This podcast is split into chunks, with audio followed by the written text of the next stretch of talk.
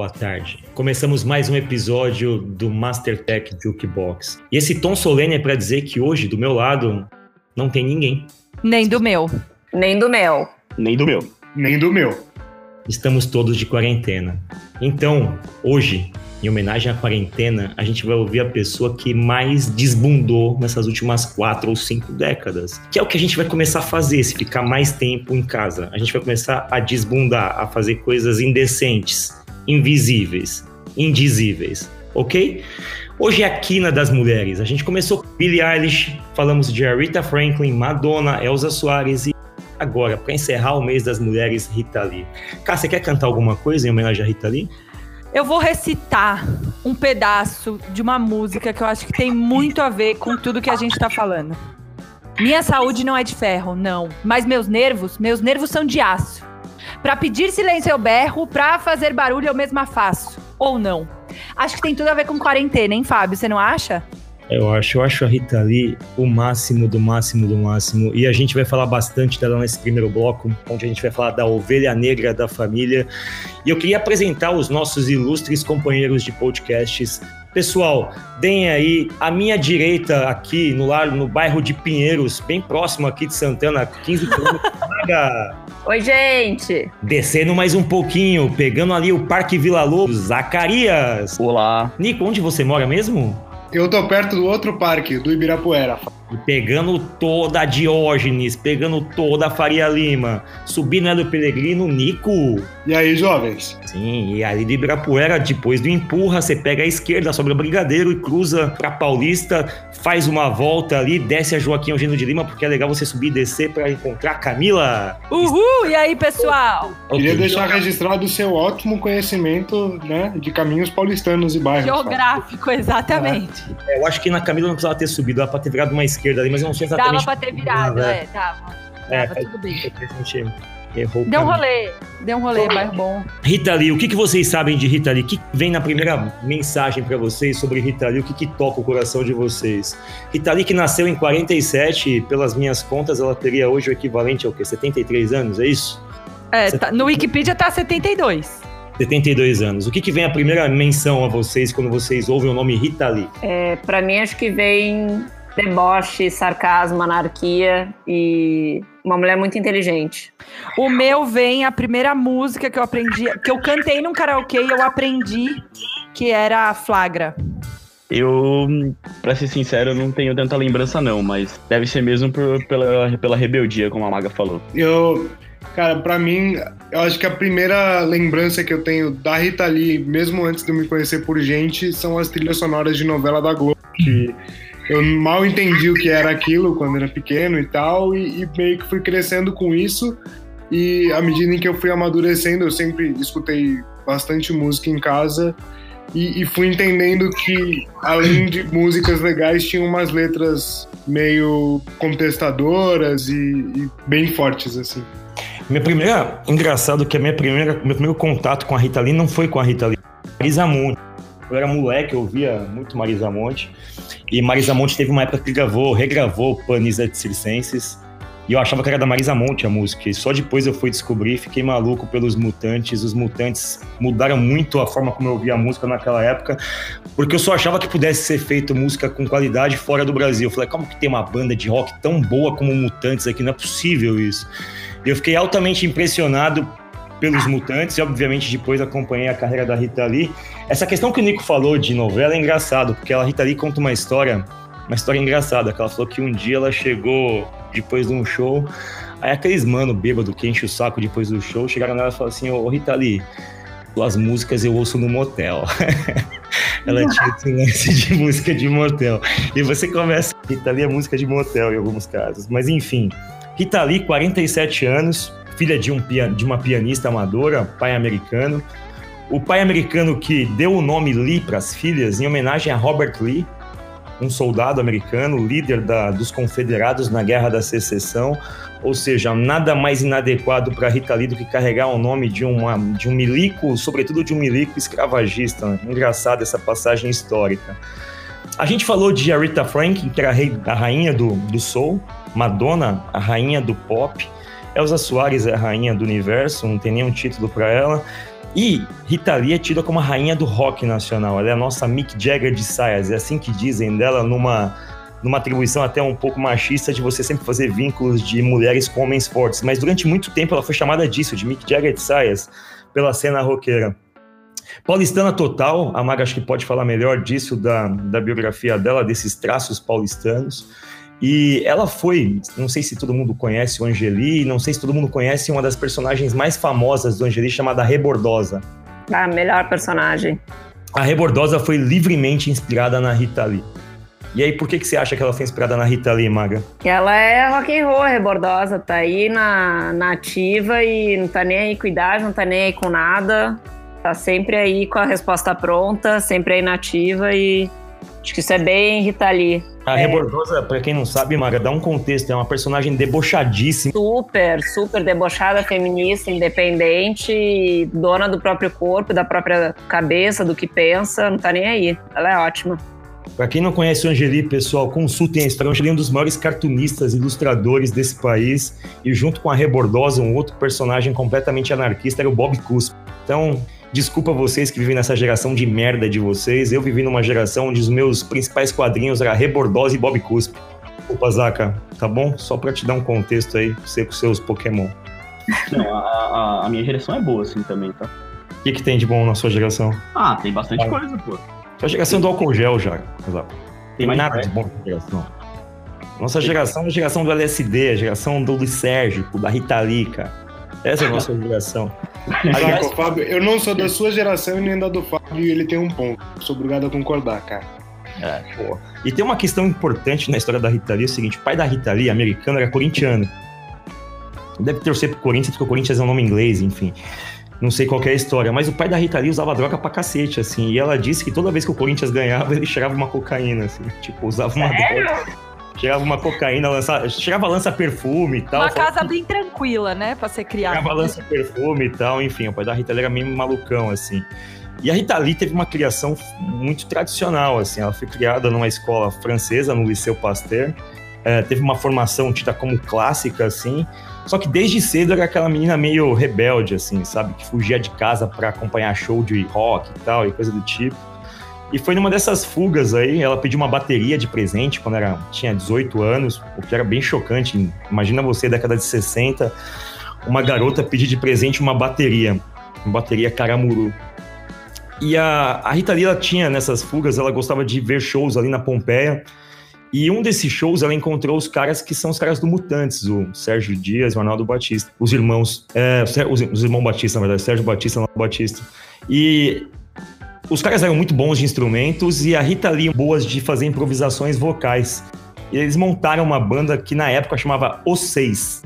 E essa banda Os Seis, obviamente, foi o embrião dos Mutantes, depois ficou Rita Lee, Arnaldo e Sérgio. E ali começou a história do rock nacional, completamente vinculado ao movimento da época, a união com os tropicalistas. Os Mutantes surgiram dentro de um programa de TV da Rede Record. A primeira aparição de sucesso foi com Gilberto Gil, num festival de música, cantando Domingo no Parque, que foi um assombro, ninguém gostou do que viu. As pessoas não gostavam de ver Gil com música elétrica, com guitarra, com essas coisas. Coisas semelhantes tinham acontecido com Bob Dylan nos Estados Unidos na mesma época. Mas ali, efetivamente, foi o lançamento dos Mutantes. O nome Mutantes, por incrível que pareça, é um batismo do Rony Von. O Rony Von, num programa, pegou o nome Mutantes de algum tipo de referência daquela época e batizou o grupo. Então tem essas, essas sutilezas da época. E o Rony Von, pra quem não sabe, era um puta roqueiro na época. O Rony Von super bonito, um homem loiro, lindo, de olhos claros, super cobiçado na época. Hoje é um velhinho que faz um programa com receita de TV, lá, receita de comida, essas coisas, mas sempre foi um cara do punk, assim. Então essas histórias são bem interessantes e contam um pouco do surgimento da, dos mutantes e da própria Rita Lee. E a Rita Lee, ela fez um casamento, um casamento fake de Araque com Arnaldo Batista da banda. Ela falou assim: ah, eu pegava os dois e aí eu decidi casar com qualquer um deles lá só pra sair de casa. Casou, foi no programa da Hebe pra anunciar o casamento e no programa da Hebe, ela rasgou a certidão de casamento, ela fez meio que uma espécie de apresentação ali. Os pais nem sabiam que ela tinha casado e ficaram chocados. Então é o seguinte, essa molecada que acha que é rebelde hoje, E- imagina essa vida da Rita Lee, cara. Não, e eu, eu fico pensando o, o, papel enquanto mulher, né, que ela teve com tudo isso. Quando você digita Rita Lee, é, a primeira referência que vem não é da bateria, mas é de guitarra. Então falam que ela foi a inspiração de quase toda uma geração de mulheres que toca guitarra hoje. Então acho que o Ovelha Negra, tentando fazer um link aqui um pouco mais específico, é, é a gente reconhecer a importância de você é, ser fiel aos seus valores, às suas vontades. E possivelmente, sendo fiel a isso, você vai acabar é, abrindo oportunidade para mais várias pessoas que também se sintam desconectadas para vir com você. Então, ser ovelha negra em certos momentos, eu não diria que é legal, é essencial. Qual que é a bateria dos dias de hoje que as garotas poderiam pedir para os pais aí? O que, que você pediria se você A bateria? Fosse... Eu ia é. aprender a programar, porque hoje, se eu, se eu aprender a programar, eu edito aqui umas músicas muito loucas no GarageBand. Eu ia pedir um computador muito pro. Ah, e você, Magri? Eu ia dizer isso, apesar de que eu acho massa essa relação com a música desde cedo, ou relação com artes, né? Tem uma coisa que eu acho que, que, que a Rita Lee sempre foi é, sempre teve muito autoconhecimento, é, sempre foi muito fiel a ela, e isso é muito difícil é, de, de tu ter, especialmente talvez na época que as, as meninas, enfim, talvez não fossem tão incentivadas. Isso naquela época acho que era um ato de rebeldia, mas é muito libertador também, né? Tu ter, tu ter essa intimidade consigo mesmo e conseguir é, botar o pé para dizer não, é música que eu quero, é programação que eu quero, enfim, esse espaço, não sei se se a bateria dos dias de hoje não seria espaço mesmo para a pessoa ser o que ela quiser. É, mas eu concordo com a Camila que um computador também é, é bastante libertador. Eu não acho que a Rita Lee pedia computador, não, viu? Sendo bem honesto. Não, eu acho que não. Ela pediu bateria com certeza, mas quando você lê a letra do Ovelha Negra, né? ela fala: não, Cara, quando alguém tá perdido procurando se encontrar, não vale a pena esperar, tira isso da cabeça, põe o resto no lugar. Eu acho que tem um pouco, tipo, cara, quando você não sabe o que você quer, não adianta você ficar esperando cair do céu. E eu acho que tem uma mensagem muito feminista, apesar de não estar tá escrito aí, que é para as meninas principalmente, a gente não ficar esperando o negócio cair no nosso colo, assim. Isso vale para os meninos também, mas eu acho que hoje as nossas opções enquanto mulheres, elas são um pouco mais restritas. Então, se você não tá não tá, tá perdida, não tá não tá se encontrando, você vai ter que ir atrás, você vai ter que levantar é, é, e, e, achar esse espaço, sabe? Tem, tem é. muito feminismo nela mesmo, né? Tem. Ela não pedia licença para nada, né? Ela só só fazia. E, e, fazia. Fora, fora, tudo isso que vocês estão falando, tem o lance simbólico do instrumento bateria mesmo, né? De ser barulhento, de ocupar espaço, de, sabe? Ser super físico, né? Aham. Uhum. A Rita sempre foi muito teatral, né? Ela sempre foi, a marca falou, ela foi era bastante criativa, debochada, ela tinha muito desdém pelas coisas assim, um desdém muito criativo, que é o pior tipo de desdém que alguém pode ter, quando alguém desdenha com, com inteligência, né? E ela especificamente, quando a Camila falou de feminista, eu assisti algumas entrevistas dela. Assisti uma pra Bruna Lombardi, antiga pra cacete, assisti uma do Jô, assisti uma que ela deu pra Sara Oliveira, que é ex-VJ da MTV, num programa da Multishow. E nesse programa eles pegam pessoas que foram influenciadas pela Rita Lee. E eles colam umas velhinhas assim, as velhinhas falam, a Rita Lee, ela fez uma coisa muito importante na época, porque ela meio que trocou a mulher de lugar com o homem, porque era muito comum que as letras de música, elas pressup... as letras todas supunham que os homens chegariam nas mulheres, que as mulheres estavam para ser conquistadas, tal. E a Rita Lee do nada inverteu o discurso, tipo, nas músicas da Rita Lee, ela chegava nos caras ela chegava nos caras na balada, ela que fazia, ela tinha a postura ativa e dominadora na situação. E aquilo, lembrem-se, final da década de 60, início da de 70, foi revolucionário em termos de costumes, assim. É, tanto que naquela mesma época, Caetano e Gil foram presos e foram pro exílio, é, por também, obviamente, serem subversivos, segundo a ótica do governo militar da época. A Rita Lee entrou em profunda depressão por isso. Ela entrou em depressão profunda porque é, os seus principais ídolos serem presos, as referências dela falam, meu, acabou. Sem Caetano e sem Gil não tem por que existir mutantes, não tem por que existir nada. E ela era vista como um símbolo de, de resistência, assim, por mais que ela nunca tivesse vestido nenhum tipo de bandeira. As letras dela meio que criavam esse sentimento de empoderamento feminino que você disse, cara. Não, se você parar pra ler, e, e, foi a primeira música que eu, né, que eu aprendi a cantar, mas quando você lê Flagra, é, tem, tem uma pauta ali de liberdade sexual para essas mulheres, para poder ocupar esses espaços, que o cinema, obviamente, é só um mero, uma mera analogia, sabe? Mas é, é para mim, é, eu não sei se ela nunca se declarou, bateu no peito e falou que era feminista, mas para mim não há dúvidas de que foi uma das grandes referências é, dessa libertação aqui no Brasil. Deve ter sido. E a gente está em 72, só para situar a cronologia, e eu vou colocar a Maga na discussão num assunto específico. É, os mutantes se dissolveram por, por brigas, mesmo a Rita Lee foi mutantes. É, não sei se todo mundo sabe disso. Uhum.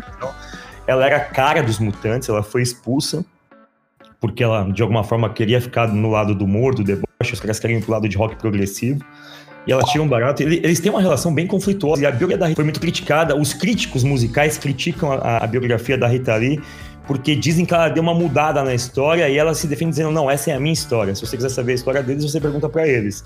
Mas é ela bem não... a resposta da Rita Lee, né? É, é, tipo, é tipo, típica dela. É típica dela. Quando ela saiu dos Mutantes, um pouco depois ela foi pra carreira solo e assim, os nomes das bandas da Rita Lee são sensacionais. A primeira era Tutti Frutti, ela teve uma banda depois chamava Cães e Gatos, então é bem típico da Rita Lee mesmo, esse lance meio debochado até no, no lance de dar nome para as músicas e, e por aí vai. Não, puxar... e Fábio, tem uma é. biografia é. dela que chama Favorita, e o, o Rita no final é tipo de Rita, muito massa.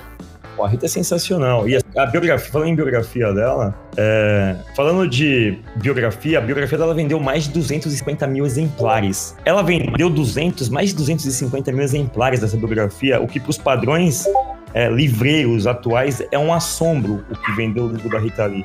Ele ficou em primeiro lugar e está entre os mais vendidos até hoje. E a Rita Lee, para quem não sabe, é a mulher que vendeu mais álbuns na história da música nacional ela vendeu mais de 55 milhões de discos.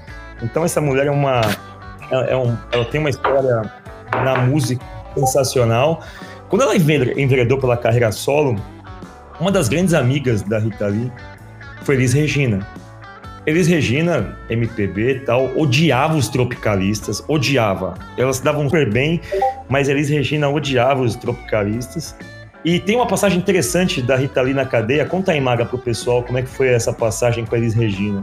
Cara, eu amo essa história, porque a Rita Lee, quando estava grávida do primeiro filho, foi presa na ditadura militar, é, enfim, com todas aquelas condições horrorosas é, de encarceramento. E quem foi resgatar ela e chegou lá mandando geral tomar no cu na cadeia lá para tirar ela foi a, a Elis Regina, que na época estava super famosa e ninguém ia dizer não para ela, né? Então eu amo essa história. Para mim também a gente estava falando de de é, sororidade aí alguns alguns episódios atrás. Vocês sabem que eu não gosto muito dessa palavra, mas aí para mim é um caso lindo disso. É, eu queria fazer um comentário também sobre sobre o livro que o Fábio estava falando. É, ele é como foi escrito por ela, pelo menos essa última biografia que ela que ela fez, ele é todo com comentários debochados, então quem não leu ainda eu recomendo muito. E tem um episódio especificamente que ela conta de quando ela foi conhecer a família do, do Roberto de Carvalho, que era super fina, super fancy, e disse que uma tia dele que ajudou a criar ele viu ela grávida, né, cinco anos mais velha e tal, e ainda fez um comentário assim que ela escreve no livro com todos os os X e tudo mais, que diz assim: Rita, você sendo cinco anos mais velha que o Roberto, deveria, isso sim, incentivá-la a voltar aos estudos e se tornar diplomata. E aí depois ela complementa assim: fina. Eu amo esse deboche.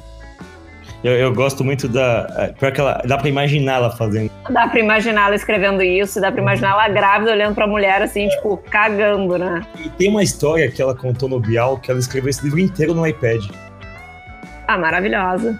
Ela fez inteiro no iPad, ela falou que levantava todos os dias e se condicionou. A Rita Lee tem uma vida meio malucona, assim, ela vive numa, num sítio, algo do tipo, com o Roberto Carvalho. Eles têm tarefas bem divididas, assim, ele cuida das plantas, ela cuida dos bichos. Tal, e ela tem um regime super hippie, assim, ela acredita mesmo que tem que ter isolamento, ela curte esse lance de disco voador, de tomar um chá. Teve uma época no Rock in Rio 85, foi um dos shows mais terríveis que ela fez. E ela tava passando mal, as pessoas achavam que ela tava com uma aparência muito ruim, assim, muito magra tal. O show foi uma catástrofe, ela não ensaiou. E dizem que naquela época ela tomava muito chá de lírio, que é um chá meio alucinógeno, assim, enfim. Essa é uma passagem também que acho que, eu não sei se está no livro, mas eu sei que isso está em outras entrevistas dela.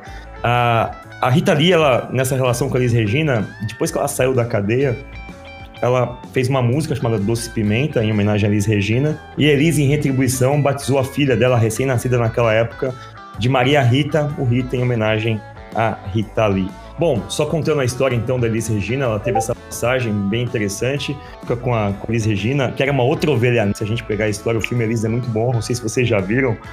É, é, é sensacional a história da Elis Regina. E o que a Ká disse sobre ser ovelha e saber se posicionar em relação a isso, eu acho que não só mulheres, mas os homens, assim, a gente passa muito tempo reclamando dos ambientes onde a gente está e a gente não se movimenta. E eu queria puxar essa discussão com vocês e ver o que vocês acham efetivamente. Assim. Vamos levar o lance para o lado profissional, só para se conectar efetivamente com quem ouve a gente.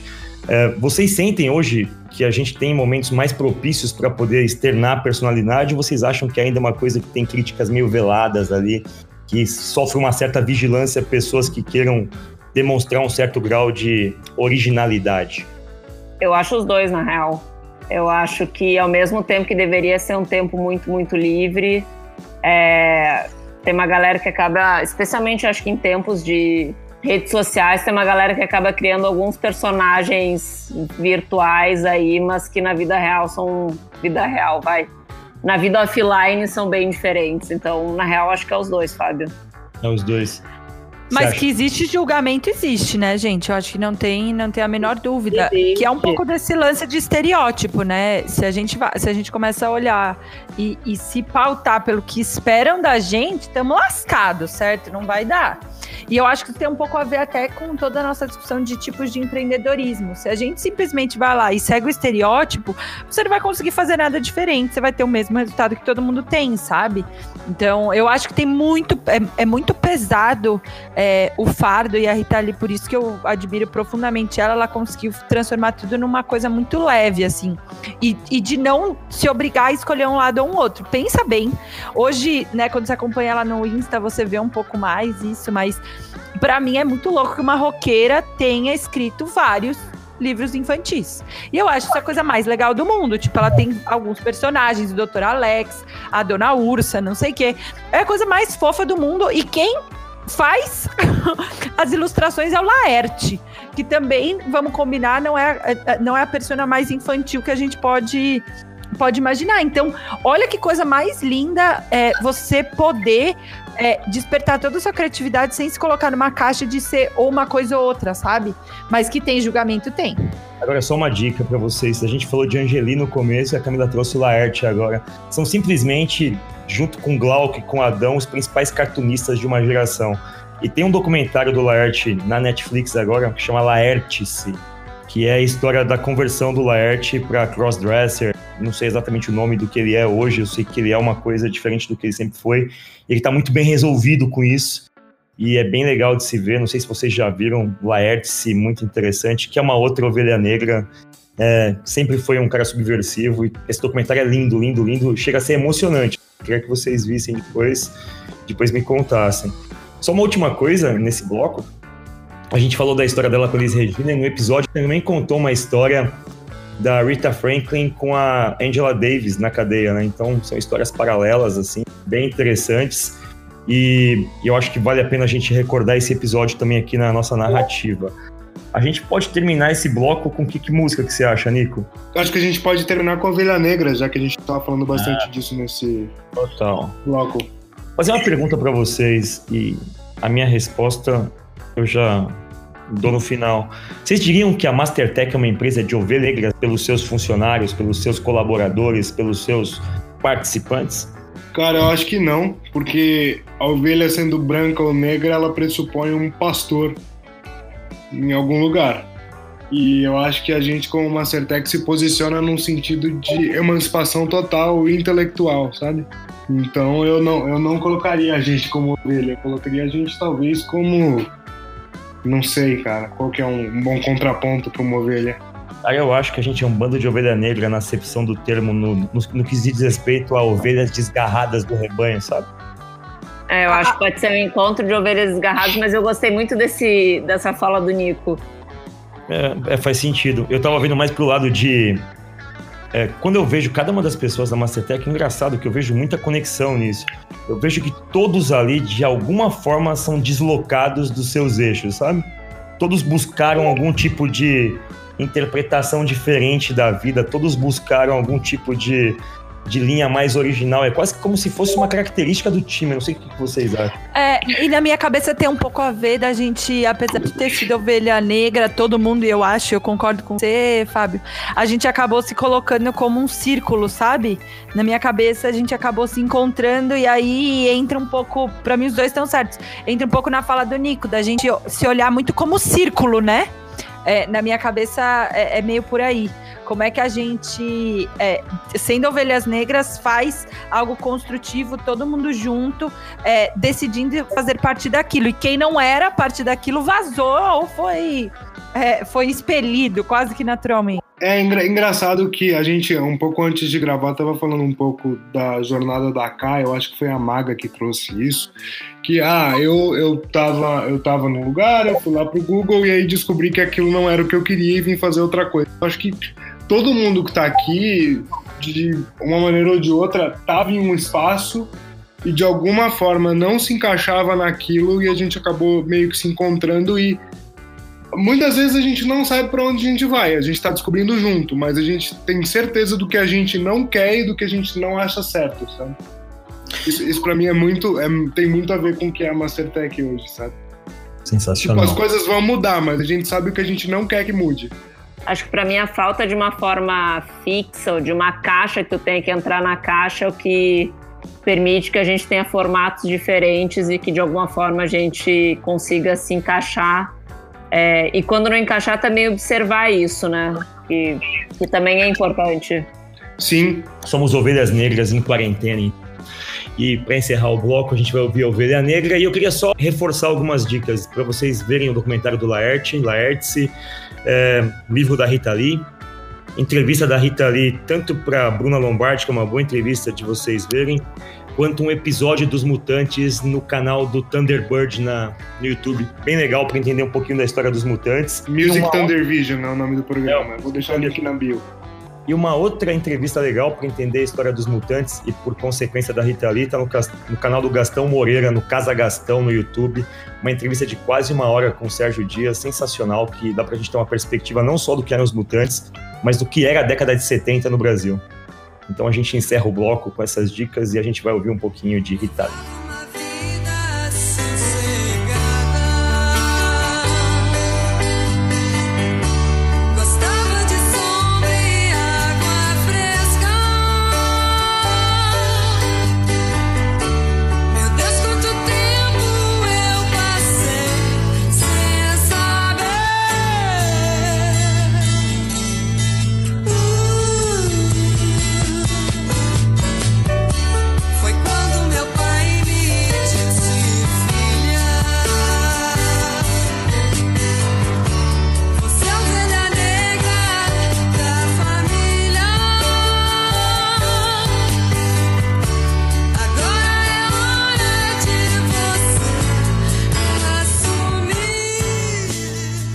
Esse bloco aqui, a gente tem três musiquinhas que amarram o nosso fio condutor aqui dessa, dessa discussão e a gente vai entrar de sola aqui no assunto do momento, que é, o, que é a pandemia global do coronavírus.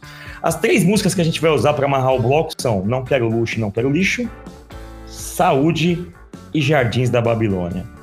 E é onde a gente conecta essas coisas todas. Eu vou começar com Não Quero Luxo e Nem Lixo, a gente só quer gozar no final. E pessoal aí da censura do Spotify e tal, gozar aqui é no sentido de prazer, de fluidez, de, enfim, de alegria, ok? Não, não nos bloqueiem pelo gozo. A questão do não quero luxo e não quero lixo, Maga, Nico, a gente está em situação hoje de quarentena e a gente está tendo que se adaptar a coisas meio impensáveis, assim, né? As pessoas nos seus confortos, nos seus espaços super fancy, de repente percebem que, caramba, existe uma vida mais módica, uma vida simples, não é uma vida ruim. Eu consigo me manter ativo, trabalhando, conectado, enfim, estou conseguindo até falar com os meus amigos. Eu não entro atrasado nas reuniões, eu estou produtivo. Meninas e meninos, o que, que vocês acham dessa situação toda? A gente tinha muito luxo e a gente agora está numa situação onde a gente está questionando se a vida tem outros tipos de prazeres? Cara, Cara, deixa eu recitar, só antes de todo mundo falar, deixa eu só recitar aqui para vocês. Ó, começo da, da, da, da música. Como vai você? Assim como eu? Uma pessoa comum, um filho de Deus, nessa canoa furada, remando com maré. Eu não acredito em nada, só não duvido da fé de alguma maneira, isso para mim é muito um retrato dos nossos tempos. Queria comentar um pouco é, desse momento, Fábio, da gente reconhecer que às vezes a gente impõe um milhão de barreiras para conseguir começar a andar. A gente que trabalha com inovação, a gente vê isso há muito tempo. Então, é, as pessoas ficam empilhando. Ah, não, mas é que não tem um escritório bonito, mas é que não tem não sei o que, não tem, não tem, não tem. E acho que o meme que mais me marcou essa semana foi as coisas que eram impossíveis de serem feitas de casa magicamente se tornaram possíveis. E o magicamente ele é forte, né? Porque é a gente reconhecer que a gente só não queria mesmo, mas dava. E aí você falava que não dava, mas dava, porque agora deu. Então acho que vai ser muito importante para todo mundo se a gente não esquecer esse momento que a gente está vivendo, se a gente não quiser passar uma borracha e sim tirar lições. Ou não quero. Sabe, sabe o que eu, o que eu achei um pouco né, dessa pequena semana que a gente está passando todo mundo em quarentena, que no fundo, às vezes a gente acaba perdendo muito tempo com coisas cosméticas e se esconde atrás de um monte de coisa superficial e agora, quando a gente se sente num negócio que ninguém tem controle de nada, tá todo mundo vulnerável, tipo, se tá todo mundo pelado, se tá todo mundo mal, a gente tem que se virar com o que tem e aí acaba só cuidando do essencial, sabe? Tipo, a gente não precisa de muito para fazer as coisas acontecerem. E, e aí eu vou usar falando, um livro. Falando um pouco. Ah. Camila vai falar o que eu ia falar, eu acho. O do poder do hábito? Não, eu ia dizer outra coisa. Aproveitar que agora já roubei a palavra. É, tem uma coisa que a gente sempre fala nos nossos, nas nossas aulas, quase todas eu acho, e até foi um curso que a gente fez na Mastertech ano passado, que é sobre comunicação não violenta. E um dos pilares é os pedidos e os acordos que tu faz é, para garantir que não vai ter ruído e todo mundo entendeu a mesma coisa. E eu acho, da minha experiência essa semana, o que tem funcionado muito bem é como a gente tem focado nisso, em garantir que a gente entendeu o que a gente combinou, é, que os pedidos estão claros, que as necessidades estão sendo atendidas, e acho que por isso a gente acaba tendo menos ruído ou gastando menos energia em coisa que não interessa. E eu acho que isso está sendo é, fundamental, assim, para a gente se despir mesmo de coisa que não agrega, que não interessa puff colorido não resolve nada, e a gente já sabe disso tem um tempo, né? Então, é, para mim, a comunicação não violenta está sendo a chave da sobrevivência. É, e, e fora que, concordando com tudo isso que você está dizendo, Maga, eu, pelo menos, mesmo estando longe, eu estou me sentindo muito mais próximo do nosso time e que a gente está se comunicando muito melhor do que, por exemplo, estando no escritório com todos os luxos que, que teoricamente a gente teria, WeWork, Paulista, nossa, que legal. No final das contas, aquilo é tudo supérfluo, porque a gente está conseguindo se, se dar melhor sem aquilo do que com aquilo, sabe? Deixa eu citar aqui. Deixa eu citar aqui a importância, pessoal.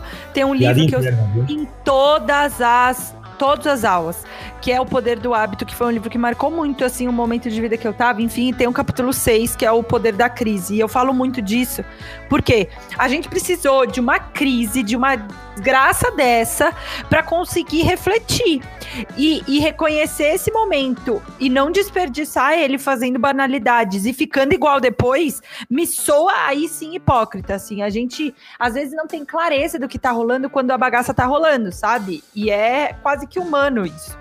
Mas não aproveitar esse momento para tirar lições, aprender e, e sair transformado do outro lado, reconhecer é, isso como uma oportunidade, como é, né, o poder que essa crise tem, aí sim eu vou xingar todo mundo de hipócrita. Deixa eu falar duas coisas rapidinho. O lance do não quero luxo, não quero lixo, para mim ele tem uma mensagem muito forte e ela é uma é, é um pouco até da época que a gente vive, né? A gente vive em extremos, né? Ou é muito isso, ou é muito aquilo, ou tudo é muito bom, ou tudo é muito ruim. As opiniões têm que ser muito contundentes. E quando a gente fala de se ambientar, se adaptar, é, é, o que mais choca a gente é que a gente tem que buscar um equilíbrio. E o equilíbrio é uma coisa que a gente pratica pouco hoje. A gente está sempre vivendo nos extremos, se equilibrando na megalomania ou na, no minimalismo. E o, que, o equilíbrio, que é a tônica de não ter nenhum extremo nem o outro, é uma coisa que a gente vai ter que praticar muito agora. A gente vai ter que praticar muito o equilíbrio, a gente vai ter que ouvir para depois falar, porque a gente está remoto, as, as, as, etiquetas de comunicação impõem esse tipo de pausa, de ceder a voz, de falar, de ter seu espaço, como a Maga disse, de comunicação não violenta, e por aí vai. Mas eu vou falar uma outra coisa que talvez não seja opinião da maioria, e vou um pouco na contramão de algumas coisas. É, eu acho super pertinente, obviamente, que a gente esteja recluso, em quarentena, e que a gente faça disso um bom proveito e que a gente descubra outras aptidões morais, filosóficas, de comportamento, tudo isso está perfeito. Eu só temo por uma coisa, que a gente normalize a casa como espaço de trabalho. E eu, nesse aspecto, sou, sou muito refratário a isso. Hoje eu estou no meu primeiro dia, de fato, de home office, assim, eu passei os outros dias no escritório ainda. E para mim, a minha casa ela me evoca outros sentimentos, ela evoca outros tipos de necessidades e eu ainda não consegui, pelo menos hoje especificamente, mas eu não quero enxergar minha casa como uma continuidade do espaço de trabalho. E quem me conhece sabe que eu trabalho bastante tempo assim, mas eu tento fazer isso dentro do espaço de trabalho. E para mim me preocupa um pouco que o efeito colateral disso seja a gente meio que confundir a linha das coisas. Eu particularmente não tenho com quem dividir o apartamento, moro sozinho, mas eu queria ouvir de vocês que dividem espaços o que, que vocês acham disso, se isso para vocês é uma preocupação se eu tô falando merda, e se eu estiver falando merda, a gente só edita no podcast, porque eu não posso sair falando merda por aí? Eu concordo com o que você está dizendo, Fábio, eu entendo, e, e, até eu pessoalmente tomo algumas precauções para tentar mitigar isso um pouco. É, eu, eu tô trabalhando no meu quarto, ou seja, exatamente o mesmo espaço, meu espaço de lazer eu tô usando para para trabalho, enfim, fiz uma, uma mesa aqui como se fosse escritório, só que eu me visto igualzinho como se fosse pro escritório, tô uma rotina, tipo, de como se eu fosse trabalhar normalmente, sabe, para conseguir separar as coisas. É, eu não, não fico, tipo, ligando TV e tentando misturar o mínimo possível as realidades. Eu faria, eu faço só o que eu faria no escritório. Então, por exemplo, no escritório eu escuto música, ah tá, então aqui eu mesmo também, mas não não usaria coisas que não são do espaço do escritório no momento em que eu estou trabalhando, sabe? Tentar, nem, nem que seja, já que eu não posso separar fisicamente os espaços, eu tento separar de uma maneira mental. Ótimo. Eu desisti. Ótima dica. Eu desisti já. Porque eu, a minha vida nunca foi separada da vida e trabalho. A minha vida sempre foi misturada. Eu sempre sempre. Eu nunca vi muito parada. Eu acho que talvez seja essa a dificuldade, Fábio, para você. A minha vida, a sua vida, é, a, a, gente. Eu, eu nunca coloquei muito barreira em que momento começa o meu trabalho, termina. Para mim é tudo vida. É, talvez porque a gente, né, a, a, empresa foi criada pela gente, não sei, mas eu nunca impus muito essas barreiras. Então, eu, eu tô super pouco hiperventilando, assim, nesse sentido. Eu já trabalhei muitos, muito tempo de home office. É, e eu acho que a hora que você desiste de separar a tua vida pessoal da vida profissional, e talvez isso seja um, um conselho péssimo, tá? Mas eu acho que a hora que você para de tentar contar quantas horas de trabalho você está trabalhando, você para de tentar emular tudo isso, fica um pouco mais natural, sabe? Aí quando começa a fazer mal, aí eu acho que você tem que repensar. Mas na minha, no meu caso, é, quanto mais eu tento separar, mais eu hiperventilo, porque aí quando eu não tô trabalhando, eu me culpo de não estar tá trabalhando. Então eu decidi que eu não separo e que é tudo a mesma vida e é isso aí. Tipo, aguentem quem tá em volta que tem que aguentar, porque eu vou sim mandar mensagem é, de noite, mas ao mesmo tempo vou falar de qualquer outra coisa no meio do dia, eu meio que desencanei dessa separação tão estrita. Eu concordo. Só, só para completar, cara, acho que tem uma coisa que mudou para mim é o seguinte: eu também nunca separei muito é, as coisas, porque eu, eu gosto muito de trabalhar, gosto muito do que eu faço. É, acontece o seguinte: antes, quando eu trabalhava em casa, eu trabalhava em casa no sentido de ser um hobby. Então, se eu trabalhava de casa no final de semana ou à noite quando eu chegava, aquilo fazia parte de uma coisa quase como se, cara, tudo bem, eu não, eu não separo as coisas, eu gosto de fazer isso, mas era quase como se fosse uma coisa assim, uma extensão de prazer para mim. O que mudou efetivamente agora é que isso deixa de ser uma coisa que eu fazia porque eu gostava de fazer naturalmente e passa a ser uma espécie de obrigação. E aí eu acho que é sutil a mudança, sabe? E eu percebi isso hoje porque eu não tô fazendo nada diferente do que eu sempre fiz. Eu sempre trabalhei em casa, na, nos tempos, nos, nos horários espelhados, assim.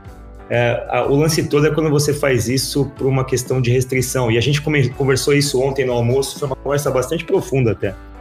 É, a gente falou o seguinte: uma coisa é você ficar em casa porque você quer. E eu posso ficar em casa seis meses se eu quiser sem sair. Eu já fiquei, inclusive, em épocas de forte depressão. Mas eu sabia que eu tinha a opção de sair. Então, o fato de eu ficar em casa com a opção de sair é uma coisa. O fato de você ficar em casa sem a opção de sair é outra Exatamente. coisa. Exatamente. Então, não, e acho aí que- eu acho que vai dar BO, Fábio, não só em trabalho, sendo bem sincera, vai dar BO em um monte de relacionamento, né? Eu tava lendo uma matéria do Off Topic, coronavírus, sobre os efeitos em divórcio. Agora que eles já estão saindo das medidas é, restritivas de circulação, aumentou, teve um salto de divórcio. Porque as pessoas nunca tiveram que passar tanto tempo um com o outro e tendo que dividir tarefas que antes não tinham que ser divididas. Então, de fato, quando você tá numa quarentena dessa e que você não pode sair, você conhece a pessoa de verdade, entendeu? Porque não tem como você sair dando, ai, vou correr, ai, eu vou trabalhar de um café, sabe? É. Então aumentou muito. Eu acho que vai ser difícil, independente se é trabalho ou vida pessoal, vai, ser, vai começar a ficar difícil. Eu também tô no meu primeiro dia é, de reclusão, eu e o Fábio, nós somos os últimos, não sei se tá certo ou tá errado, mas a gente tava se sentindo mais seguro no WeWork das, enfim. É, mas é, eu acho que vai ter vários desgastes pessoais, sabe? É, eu tava ouvindo vocês todos falando aí, acho que eu acabei tendo um insight é, sobre essa questão do home office e tudo mais. Eu, particularmente, é, eu não me incomodo, é, mas enfim, vocês sabem que eu gosto de gente, então para mim eu gosto de ter as duas opções. É, nesse momento de quarentena, para mim não é um problema, é como eu tô dividindo. é, meu marido também tá de home office, ele tá no estúdio dele, eu tô da sala, mas e assim estamos pacificamente até o momento. É, mas tem uma coisa que me incomoda mais do que trabalhar de casa, no sentido de talvez sentir uma certa invasão, de não ter essa, essa limitação, que é quando eu deito na minha cama e o trabalho ainda tá na minha cabeça. Acho que isso me incomoda mais do que ficar trabalhando o tempo inteiro. Isso é, osso. Isso, é, é, isso para mim é, é- me mata, assim. E eu fiquei pensando um pouco aqui na fala da Camila também, tipo, os limites, e é uma coisa que eu venho pivotando isso várias vezes. É, eu tava me dando conta aqui que eu acho que, na verdade, talvez a minha necessidade de separar alguns momentos é porque eu não sei o quanto que eu abro a minha vida para todo mundo. Então, sei lá, por exemplo, meu relacionamento familiar, é, eu quero que ele fique familiar, eu não quero que ele entre para dentro do meu trabalho, porque o meu trabalho é meu, é uma coisa minha, individual, uma- sabe? Eu não sei, eu fico meio que vendo essas portinhas e tive esse insight agora ouvindo vocês, tipo, cara, para mim qual que é o ponto dessa separação? É que eu acho que eu não quero todo mundo o tempo inteiro em todas as coisas, sei lá. Enfim, eu tô pensando ainda sobre isso, mas me deu esse esse insight um pouco que é isso, mas não me incomoda trabalhar de casa, me incomoda sim se eu tô pensando em trabalho o tempo inteiro de um jeito que me dá, traga ansiedade. Isso sim me, me violenta um pouco, mas fora isso é, é tranquilo. É, a, a mim também, e, te- e acho que tem, tem um lance que eu tava pensando sobre isso também, Maga, que eh, eu sou uma pessoa extremamente ansiosa e gosto de ter controle sobre todas as variáveis possíveis na minha vida.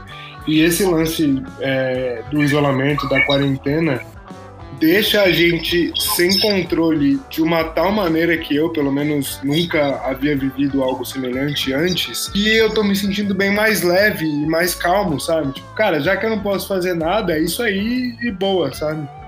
Tipo, às vezes fica tentando calcular tudo, colocar métrica em tudo, fazer milhões de coisas e tá, tá todo mundo parado, tá todo mundo vulnerável e isso aí, vamos seguir em frente, sabe? Tipo um Tão, tão aceitação. puro e simples quanto, quanto pode soar isso. Zaca, você falou? O Zaca ressuscitou?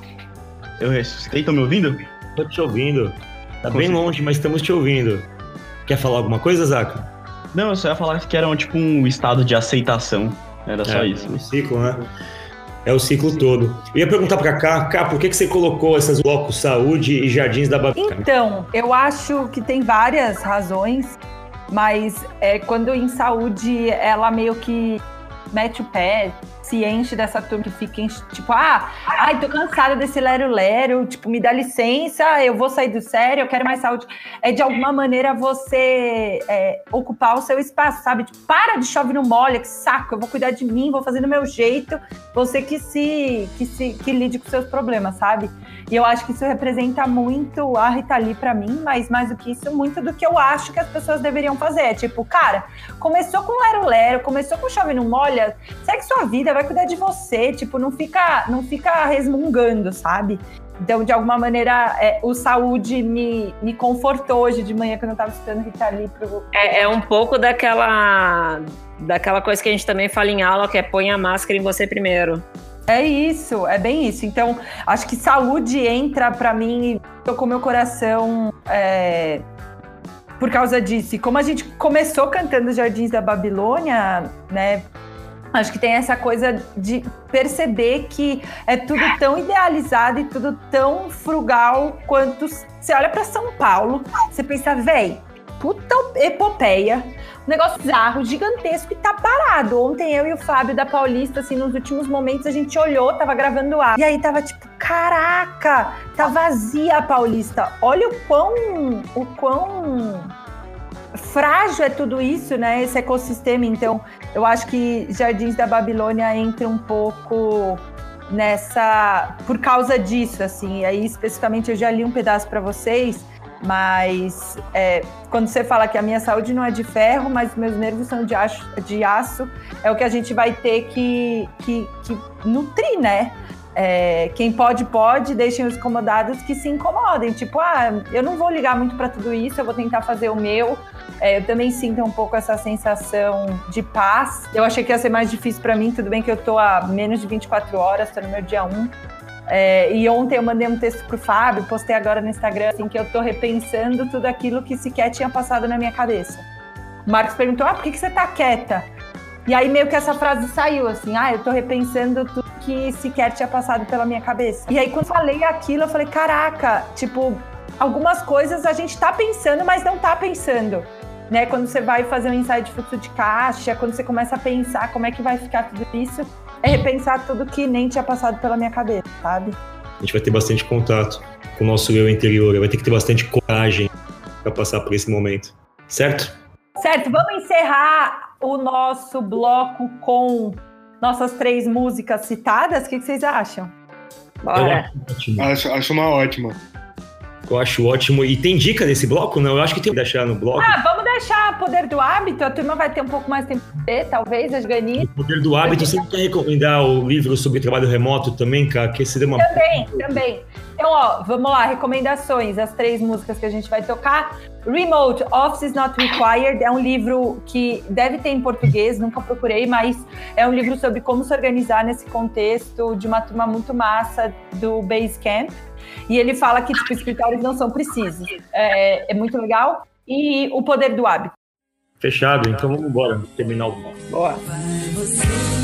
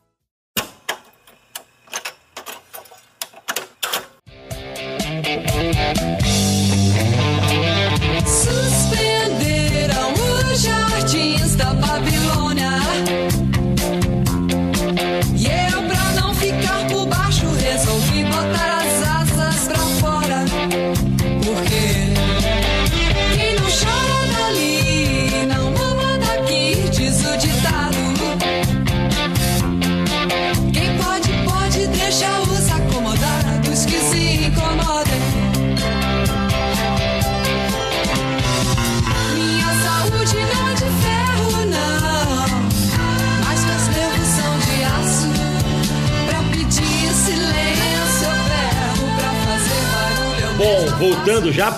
Desculpe Vamos o lá. Huawei. Ia magoar você. Vai, Fábio. Estamos ao vivo aqui da quarentena e a gente vai falar um bloco aqui que é Desculpe o Huawei, pessoal. Por que Desculpe o Huawei? Pelo seguinte, a gente está encerrando nesse episódio da Rita Lee uma quina. São cinco mulheres brilhantes, da jovenzinha Billie Eilish, talentosíssima, ganhadora de 65 Grammys esse ano.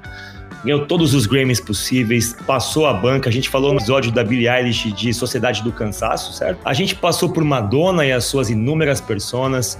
Falamos de Aretha Franklin e teu papel completamente decisivo nos movimentos dos direitos civis americanos, da verdade, da idoneidade, da capacidade artística transcendental, assim. Falamos da genial e magnânima Elza Soares em episódio que está sendo publicado hoje. E a gente está encerrando essa quina de mulheres com Rita Lee. E o Desculpe o Aue, por que a gente fala Desculpe o Aue com todas essas mulheres? O que, que vocês acham, vocês que estão aqui participando desse episódio? Que Aue que essas mulheres provocaram? Eu acho que todos os possíveis, assim, quando eu brinco, eu não queria magoar. Porque quando você está quebrando algumas barreiras, a gente acaba ficando insegura, enfim. E acho que quando você consegue fazer o AUE do seu jeito, da forma como você queria, você consegue reconhecer que vale tudo, né? Ela fala, vale tanto. Então, acho que o AUE passa por elas se respeitarem reconhecerem que elas podiam ocupar espaços é, mas que elas iam fazer cagada no meio do caminho, iam fazer greve de fome, ia perder a cabeça, ia. Né, não, o, o, o fazer AUE não é garantia de certo, mas é garantia de que você pelo menos vai ser verdadeiro com você mesmo. É, para mim, o, o Aue era isso, era de fazer o que elas queriam fazer e ser quem elas queriam ser, desde Billie Eilish, que eu conheço menos, mas Aretha Franklin, a Madonna, que se inventou só todas as vezes, é, a Elza Soares aí, que foi fazendo o Aue porque precisava alimentar os filhos, e a Rita Lee que queria tocar rock, às vezes é mais simples, às vezes é só o Aue de não vou pedir desculpa por quem eu sou, porque ponto, entendeu? Pra mim, esse é o maior Aue, assim, tipo, cara, é isso aqui, não vou pedir desculpa e eu vou fazer cagada, assim como todo mundo, e bora. Essas grandes mulheres ensinaram pra gente, assim, eu queria trazer esse assunto pros dias atuais, porque é, me incomoda muito o marketing oportunista, sabe? Eu percebo que muita marca começou a fazer marketing oportunista por conta da pandemia, por conta de tudo que a gente tá vivendo hoje. E, Não, e por conta também do recente Dia das Mulheres, né, Fábio? Que a gente viu de propaganda sem noção É. é, do Dia Internacional da Mulher.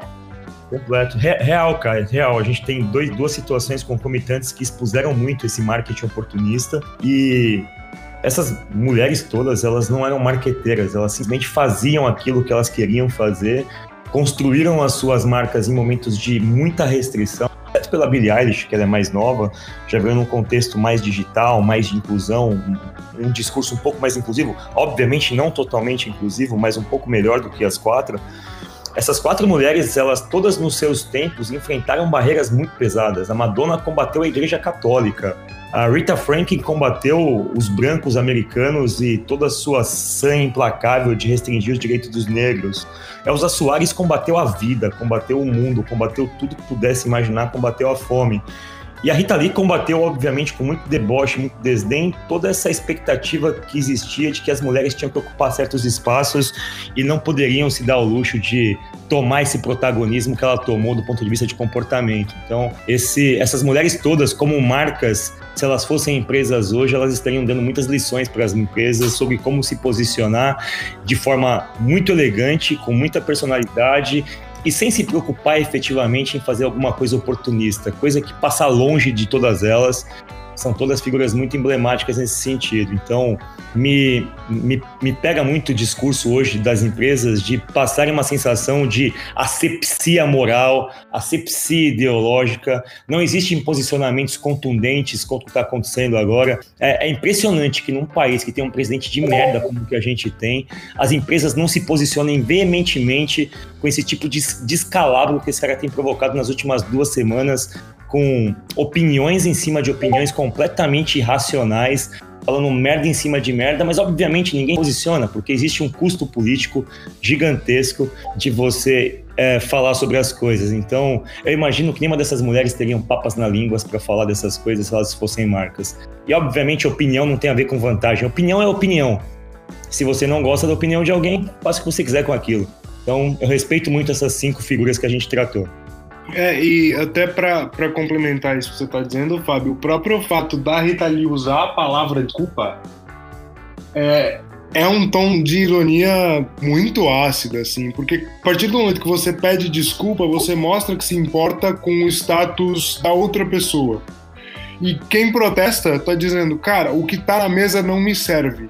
Esse padrão que está construído não me agrada. E eu acho que é óbvio que esse não é meu lugar de fala, mas é, durante a, ao, longo desse mês que a gente gravou esses cinco podcasts, eu estudei um pouco dessas é, cinco mulheres fortes, cada uma à sua maneira, e que eu diria que o que elas têm em comum é, cara, é, o lugar, eu sei o lugar que eu quero e essa mesa não me serve. Se eu, se eu vou é, ser agressiva no processo, se eu vou me colocar e se isso vai te incomodar, dane-se, eu não preciso pedir desculpa, porque pedir desculpa é basicamente se importar como as coisas estão, sabe?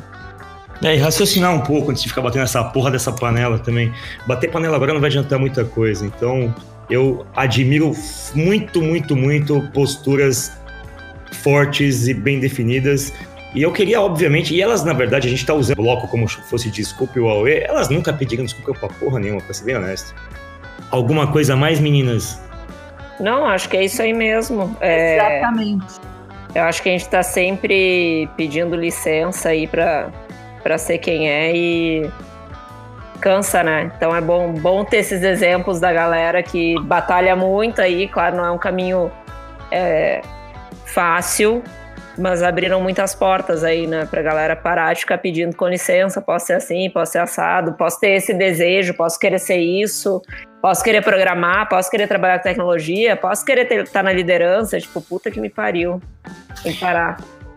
É isso. E a, a Rita Lee tem uma passagem bem interessante na carreira dela que eu acho que pode servir para a gente é, encerrar esse bloco e encerrar essa, essa quina de mulheres. A Rita Lee fez um documentário sobre o Raul Seixas. Acho que esse documentário deve ter, sei lá, alguns bons anos já. A história é basicamente a seguinte: o Raul Seixas foi participar de um evento que tinha conotações políticas e ele foi disfarçado porque ele não queria ser associado ao, ao movimento e tal, enfim. Chegou no lugar, eu acho que era na Zona Leste isso, não sei exatamente se era na Zona Leste, posso consultar depois. Chama Tanta Estrela Por Aí, é, é um curta-metragem de 20 minutos. Quando chegou no espaço, o Raul Seixas teve dificuldade de que as pessoas acreditassem que ele era o Raul Seixas. Porque ele falou: Não, você não é o Raul Seixas, você tá imitando o Raul Seixas. Ele: Não, pô, eu sou o Raul Seixas de verdade, eu tô aqui disfarçado para não apanhar e tal. E aí começaram a bater no Raul Seixas, falando: Pô, o cara tá falando que é o Raul Seixas, aqui tá passando por Raul Seixas, não sei o que lá. E o Raul Seixas, a certo momento, falou: Porra, tá bom, eu não sou o Raul Seixas mesmo, para de me bater e tal. Até que a família dele chegou, a esposa dele chegou com os documentos dele falou: Pô, ele é o Raul mesmo, para de me bater nele. E, e é engraçado essa passagem, a Rita Lee, ela faz, ela faz o personagem Raul Seixas nesse documentário, nessa curta, nesse curta-metragem, na verdade, não documentário. E diz muito sobre o tempo, né? Da gente disfarçar quem a gente é. A gente deixou tanto de falar o que a gente pensa que o fato da gente expressar a opinião sobre um boçal, que é o presidente do país, pode meio que surpreender muitas pessoas que nos ouçam. Do tipo, como assim? Você não gosta dele? Sim, nunca gostei dele. Mas para viver numa sociedade completamente polarizada, a gente teve que se disfarçar. A gente teve que botar algumas máscaras para proteger relações, proteger relações pessoais e comerciais. E tal como o Raul Seixas, a gente começou a tomar uns coros, tomou tomar uns cascudos e teve que mostrar o documento. Não sou o Raul Seixas, eu sou o Fábio. Eu não gosto do Bolsonaro mesmo. esse, é, esse é o paralelo com esse curta-metragem. Acho que tá na hora da gente parar de se disfarçar, expressar nossas opiniões. E elas são só opiniões. Se alguém não interpreta isso como uma opinião, tá interpretando errado. Se alguém não gosta de você pelo que você fala, não tá gostando pelos motivos errados. Então, a gente começou com Ovelha Negra, a gente falou sobre suspender Jardim da Babilônia e a gente tem que falar, obviamente, sobre parar de se desculpar e parar de se disfarçar. Isso aí. Que episódio para essa quarentena, não é mesmo? Ô, ô, Fábio, é, já que você estava falando de Raul, o que, que você acha da gente terminar o podcast com uma música da Rita Lee e mais o Terra Parou do Raulzito? Pode ser ótima. pro- a- a- Na verdade, o dia que a Terra parou é uma das músicas mais emblemáticas para se ouvir no dia de hoje. É, enfim, acho que as duas músicas estão de bom tom. É Bora. isso, falou, pessoal! Valeu, pessoal. Valeu, um abraço. Até mais.